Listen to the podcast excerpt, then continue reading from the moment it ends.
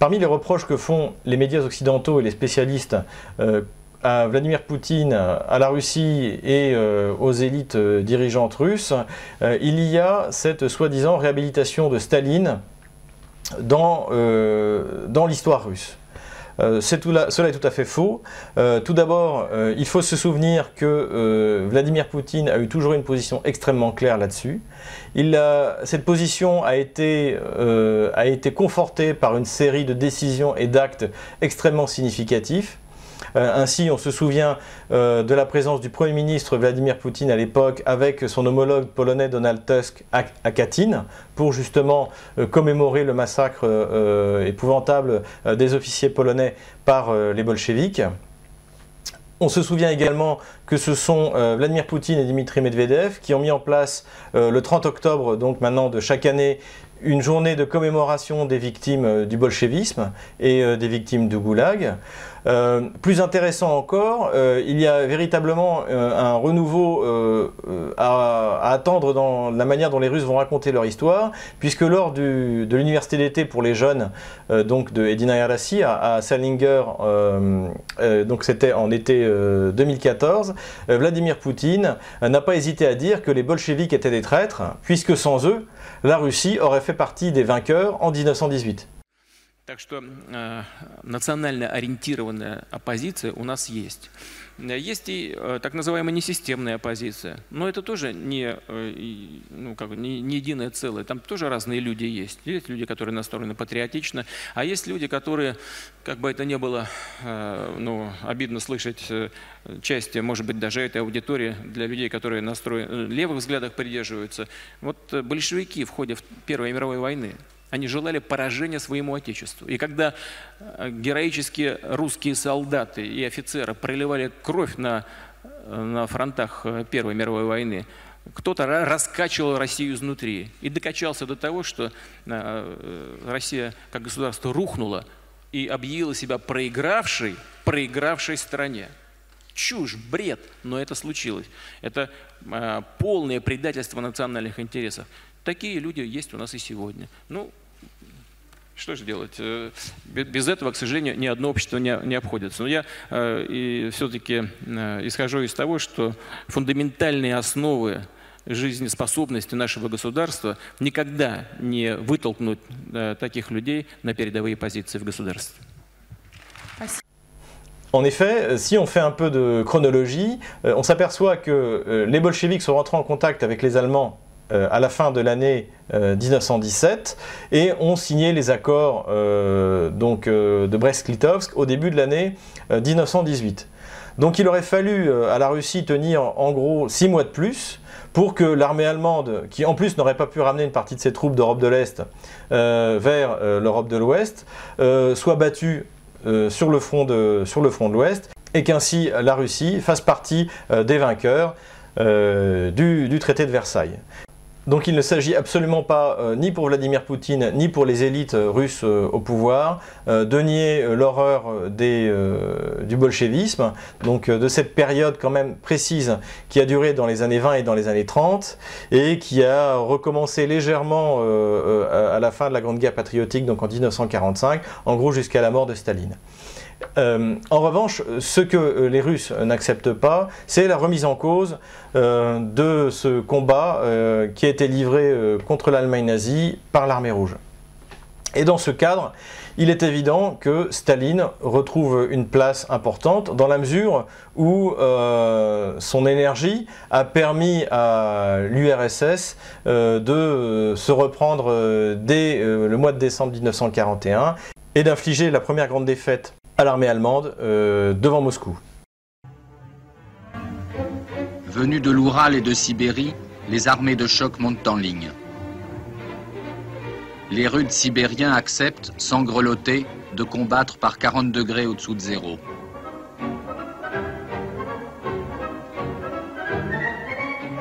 C'est une nouvelle armée rouge qui sort des arsenaux et des forêts, avec de nouveaux chefs, tels le général Bilov, le manœuvrier Rokossovski, le futur maréchal Koniev, Le 5 décembre, la contre-offensive est lancée.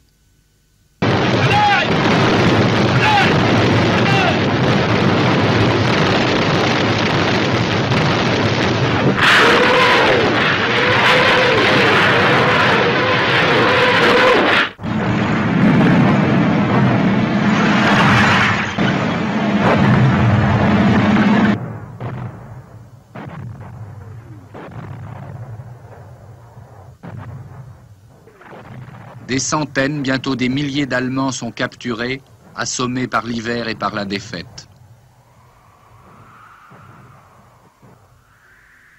Les cimetières de chars et de camions jalonnent la retraite allemande.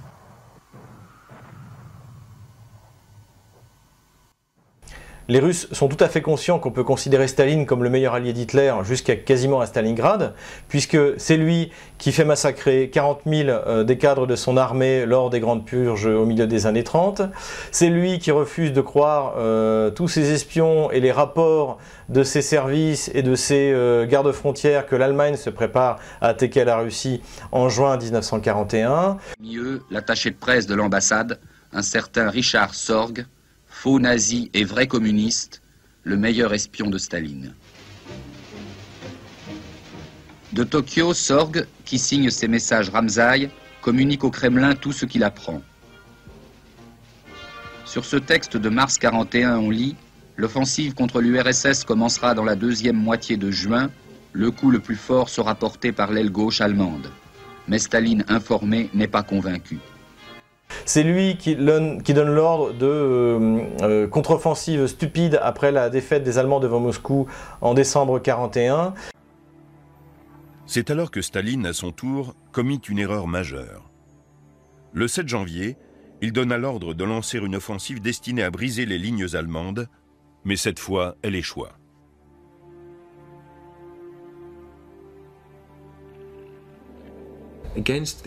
Contre l'avis de son principal chef militaire, le général Yukov, le 20 décembre 1941, Staline dévoila ses objectifs pour les forces russes de Moscou. Encercler et anéantir le groupe d'armées du centre dans sa totalité. Yukov et ses collègues voulaient limiter les objectifs russes à simplement repousser les troupes allemandes. Il avait compris que leurs troupes n'avaient pas l'habilité, la mobilité, les équipements, le nombre ni l'endurance pour atteindre des objectifs trop ambitieux. C'est lui qui prend des décisions totalement euh, catastrophiques, qui entraînent des encerclements magistraux par les, par les armées allemandes, qui leur permettent de faire une quantité de prisonniers euh, extraordinaire, euh, que ce soit à Kiev, que ce soit, que ce soit à Kharkov ou dans les autres, dans les autres poches euh, que les Allemands ont pu se créer et où ils ont fait ces grands encerclements qui caractérisent les années 41 euh, euh, et 42. En revanche, il est vrai que l'énergie que Staline déploie à partir justement de, de l'année 1942 a largement contribué à la victoire de l'armée rouge. Et je tiens à ajouter, et je, le répète régulièrement, que l'armée qui arrive à vaincre les nazis, c'est une armée russe. Car Staline n'a eu d'autre choix euh, pour motiver euh, le peuple russe contre l'Allemagne nazie que de rouvrir les églises et de euh, libérer et d'envoyer au milieu des troupes les, prêtres et les évêques orthodoxes qui étaient encore en vie après euh, les, épouvantables persécutions des années 20 et des années 30. Donc euh, la Russie euh, ne célèbre pas Staline, elle célèbre euh, le généralissime et cette période courte qui a duré en fait qui a duré 4 ans où, où les Russes ont déployé une ressource humaine et matérielle et industrielle hors du commun pour venir à bout de l'Allemagne nazie et indirectement de participer ainsi à la libération de la France. Dans ce climat exalté, les volontaires sont innombrables. Parfois de très jeunes gens, souvent des hommes mûrs.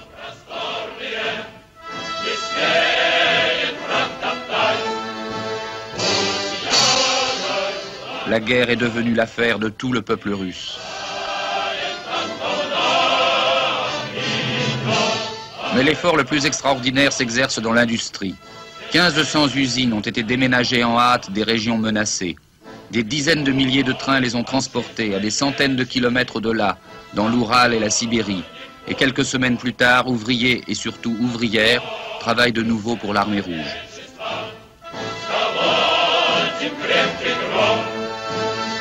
Les Allemands vont apprendre que l'Union soviétique est aussi une grande puissance industrielle.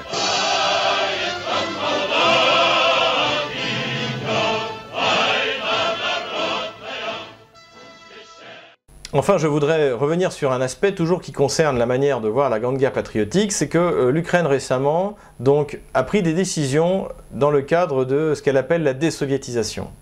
Alors, il y, a, deux absurdités dans, cette politique. La première, c'est que, comme nous l'avions déjà expliqué pour le, site Les Non-Alignés, euh, l'Ukraine et l'ukrainisation euh, des territoires qui correspondent aujourd'hui à l'Ukraine euh, a démarré sous les bolcheviks. Sans les bolcheviks, il n'y aurait pas d'Ukraine moderne.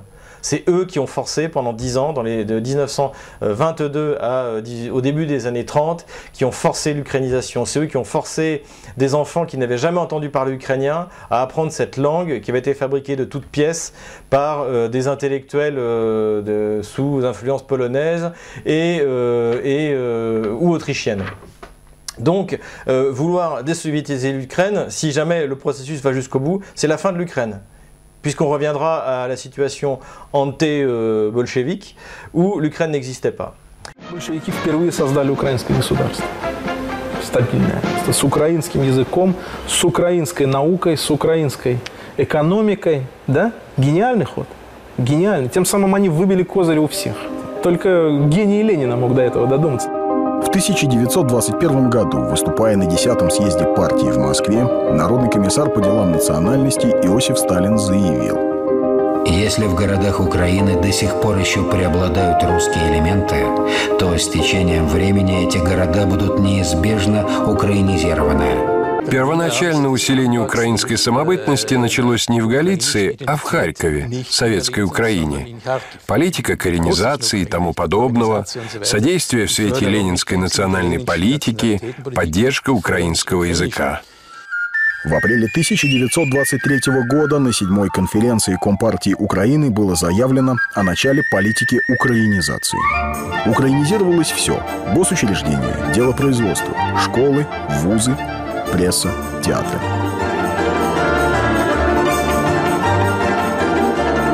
Украинский язык изучался в школах, даже э, нарочито проводилась украинизация, э, в том числе и русских территорий, присоединенных Лениным к Украине. Кстати, для чего он это сделал? Именно для того, чтобы раз и навсегда закрыть тему украинского сепаратизма. Если бы нынешние украинские националисты учили историю, то на митинги они ходили бы не с портретами Степана Бандеры, а с портретами сталинского наркома Лазаря Моисеевича Кагановича. Именно он железной рукой безжалостно формировал из малороссийских крестьян украинскую нацию, вбивал в молодежь украинскую идентичность. Благодаря Лазарю Моисеевичу к 1929 году свыше 80% образовательных школ, 55% фабрично-заводских училищ и 30% вузов вели обучение на украинском языке.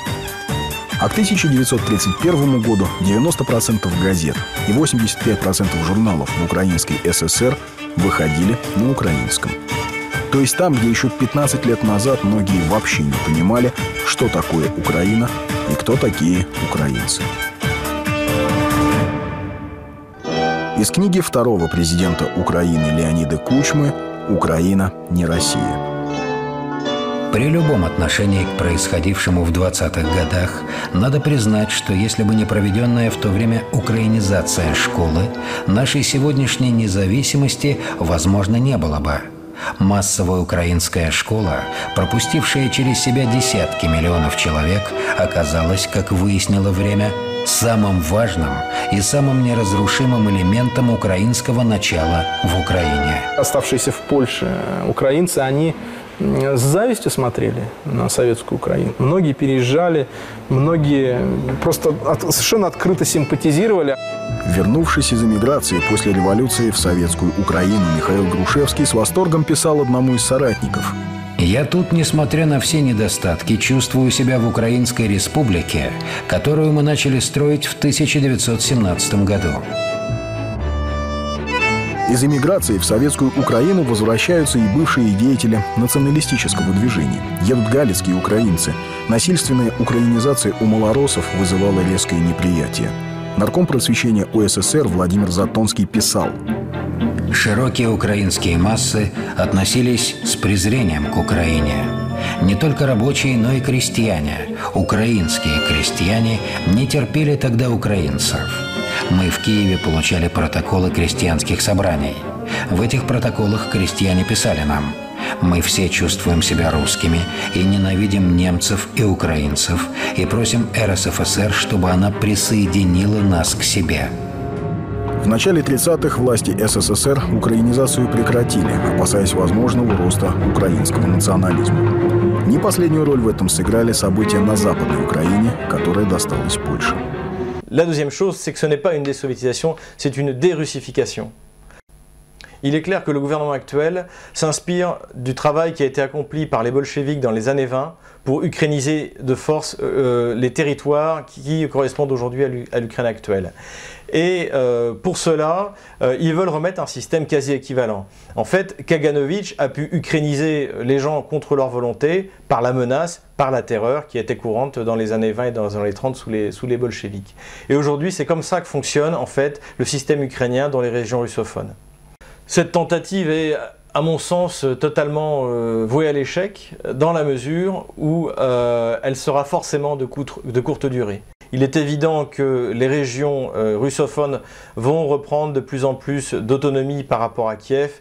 Et euh, euh, lorsque toute cette propagande massive qui est assénée chaque jour, qui terrorise chaque jour le peuple ukrainien sera terminée, il y aura une réaction totalement inverse. Et on a l'habitude de voir ça dans les, dans dans les systèmes totalitaires qui va rejeter totalement euh, cette euh, euh, gallicisation forcée, puisqu'on ne peut même plus parler d'une ukrainisation, c'est désormais une gallicisation. On impose à 40, plus de 40 millions d'habitants les héros, la religion, l'histoire d'une toute petite minorité extrémiste de l'ouest de l'Ukraine.